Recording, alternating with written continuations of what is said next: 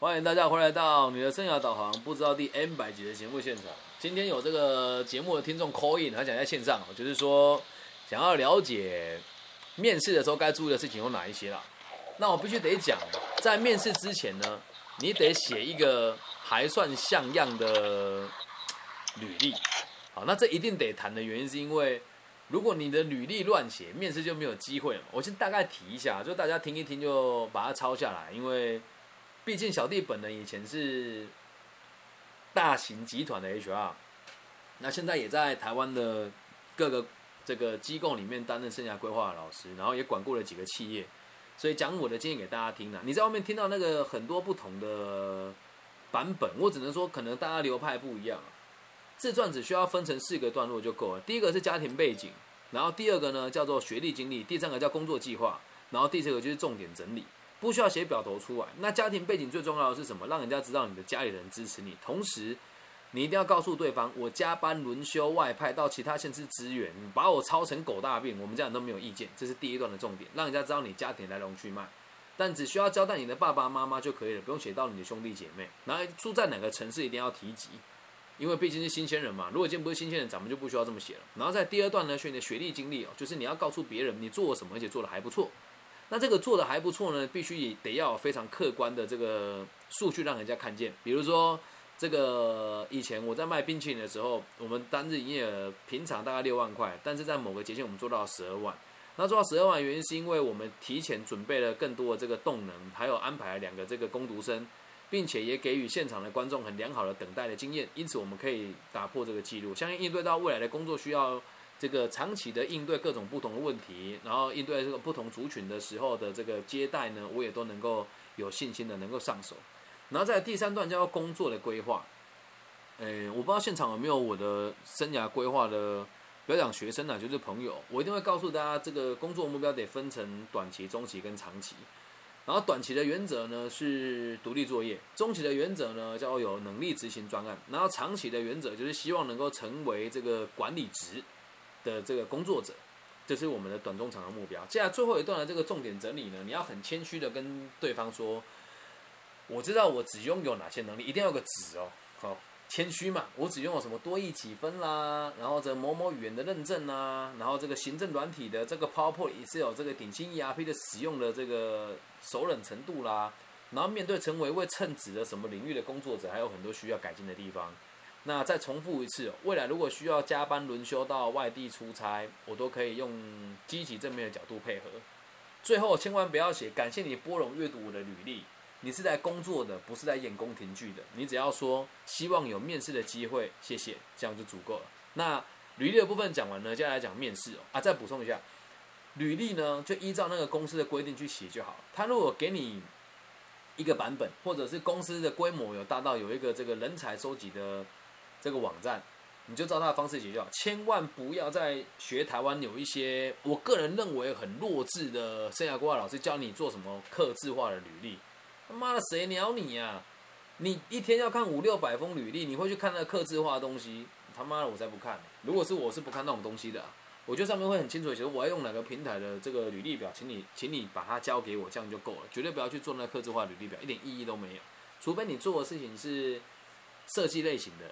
或者是对方有说请客制化履历，那 OK 啊，这样能够理解吧？那来了之后，你要不要带一份履历去？通常是不需要。那公司如果破到你去面试也要带履历的话，干那一点规模都没有了，懂吗？你可以先问对方，客气问说：“那请问我需要带履历过来吗？”对方如果说不用，那就不要再带了，这样能够理解吧？正常来讲都是不需要带的啦。那去面试你就记得哦，不要提早太太多到。你跟他约八点，你就八点，大概七点五十分到就好。你去想一件事哦，如果今天呢是你家有一个人要要来你家吃饭，本来约好了六点到了，他妈的四点半就跑来，你们全家人都还只穿着内衣肚兜，一边切菜一边聊天，他就来你家门口等，你自在吗？当然不自在嘛，对吧？所以提前大概五到十分钟到即可。然后一到现场的时候就要记得哦，你一一下车或者是一到这个公司的门口，门一开的时候。你的面试就开始了。每一个人在公司里面都像回到家的感觉一样，突然来一个陌生人，大家是很好认的。而且通常面试你会穿的特别干净整齐，甚至有时候穿西装，一看就知道这不是每天都会来的人。这时候每个人的关注力呢就都在你身上啦。所以记得哦，第一个衣服呢，在台湾很多人说叫你们穿西装啊，但说真的，面试真的没有必要到每个都穿西装，除非你要去这个全球最顶尖的会计师事务所，那边就有要求面试请你穿西装，或者是这个房屋中介啦、保险业啊、这个银行业啦，还有要求你穿西装再穿西装去，不然一般工作是不需要的啦。然后你穿的，不管你穿的怎么样，就是大方、干净、整齐。然后一定要看到人就要打招呼，要有礼貌，哪怕是你没看过人，经过也得打个招呼。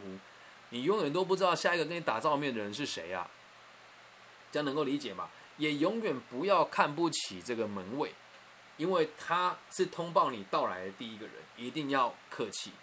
如果你家很有钱，也不要带非常名贵的包包去面试。我就曾经面试一个背着 Hermes 的包包的女孩子来面试，你觉得我们感受好吗？我们现场五个主管的包包加起来都抵不过她一个包包，哎，能理解吧？所以要尽量的朴实大方整齐啊。然后手机是不需要关机的，很多人都会说面试的时候手机不能响，哎，这讲的也没有错啊。但如果你真的是直接关机，如果有其他公司找你，那怎么办？所以有的人会说去面试的时候手机一定要关机，他妈的放屁啊！我们自己都知道，假设不是最顶尖的企业，我来面试的人，他如果去面试其他顶尖企业，这也很正常啊。理解吧，然后面试的期间呢，尽量不要拿手机出来，对，除非你真的有很重要的事，然后记得带一本小小的笔记本去，等你一到现场的时候，绝对不要轻举妄动，很多人就在观察你了。就到我现在管过的企业呢，面试新人的时候，我都很喜欢，就是晚个五分钟开始，先观察他在做一些什么事情。那你在那边时候，有人在等的时候就挖鼻屎啊、抠抠脚啦，然后有的就很紧张的搓手啦，有的就是打电动啦。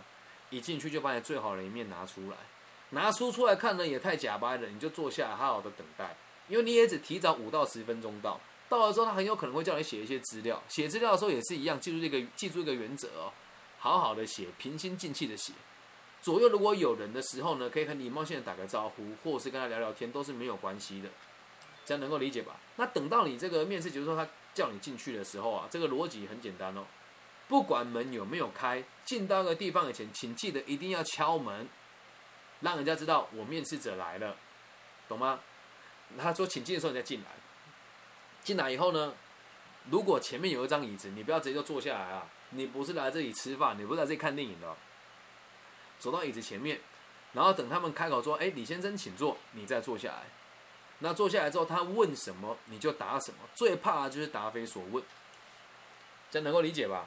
然后面试的整个过程当中呢，知道就说你知道，不知道呢就说你不是那么的了解，绝对不要假装自己是明白的，然后也不要白痴到自己去拿你学生时期的名片去递给主管了，这都是非常侵略个人领域的行为，能够明白吗？对方问什么，咱们就答什么。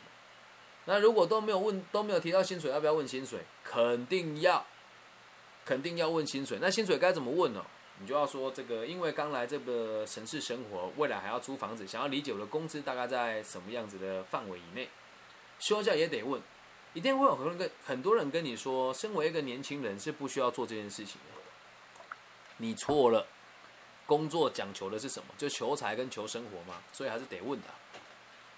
这样能够理解吧？离开的时候，你可以再礼貌性的问一次。那请问我最后最晚什么时候可以得知结果？还有，那两个礼拜之后，我打电话过来问会不会不方便，就先跟对方打预防针。这些动作如果要做到，离开以前一定要跟他们说谢谢。然后记得哦，写感谢信这件事情是真的很急，很很假掰了。我自己是不喜欢的，写感谢信干嘛？有就有，没有就没有啊。除非你对我这个人真的是有兴趣的，不然再特别写一封感谢信，我个人认为是没什么必要的。还有求职信也不要写了。他妈的谁在意啊？真的是现在外面专家乱教啊！你是主管，你修求职信，你会就有兴趣吗？忙都忙死了，我天哪，懂吧？公司的规定是什么，咱们就怎么做了，这样能够理解吧？面试大概几个重点跟大家提醒，对啊，包包还有什么问题啊？我刚把你麦克风关掉，因为没有人杂讯。你说，还是你解决了你的问题呢？还是你已经走了？妈的王八蛋！看你走了，没有啦，我还在，我刚在听你讲话，开玩笑，我觉得没。没有什么问题，了解。呵，OK。了解这个，对。好，感谢。等待你这个好消息。那大家有没有什么其他问题想要问我的呢？有没有其他问题想要交流？没有就要就要来准备休息喽。我先把你的麦克风关掉。好，那现场，哎，那个沈同学，这你那我那一集这样有没有回答到你们要的问题啊？你们不是说问这个人际关系跟个人魅力吗？刚那一集就是为你们做的。那沈同学这边有没有什么想要补充的呢？好？什么？哈萨？你们不是说你的你的室友想听那个个人魅力，我才录这一集的呢？我看一下他有没有在下面。他没有啦。那你有录下来不是吗？对啊，我录下来了。你在？有啊。帮我。我觉得对他们有帮助啊。讲很像对你没帮助一样，实在。我觉得我本身蛮有魅力。也对有，这种自信就对了啊！沈同学这个做了相当好的示范。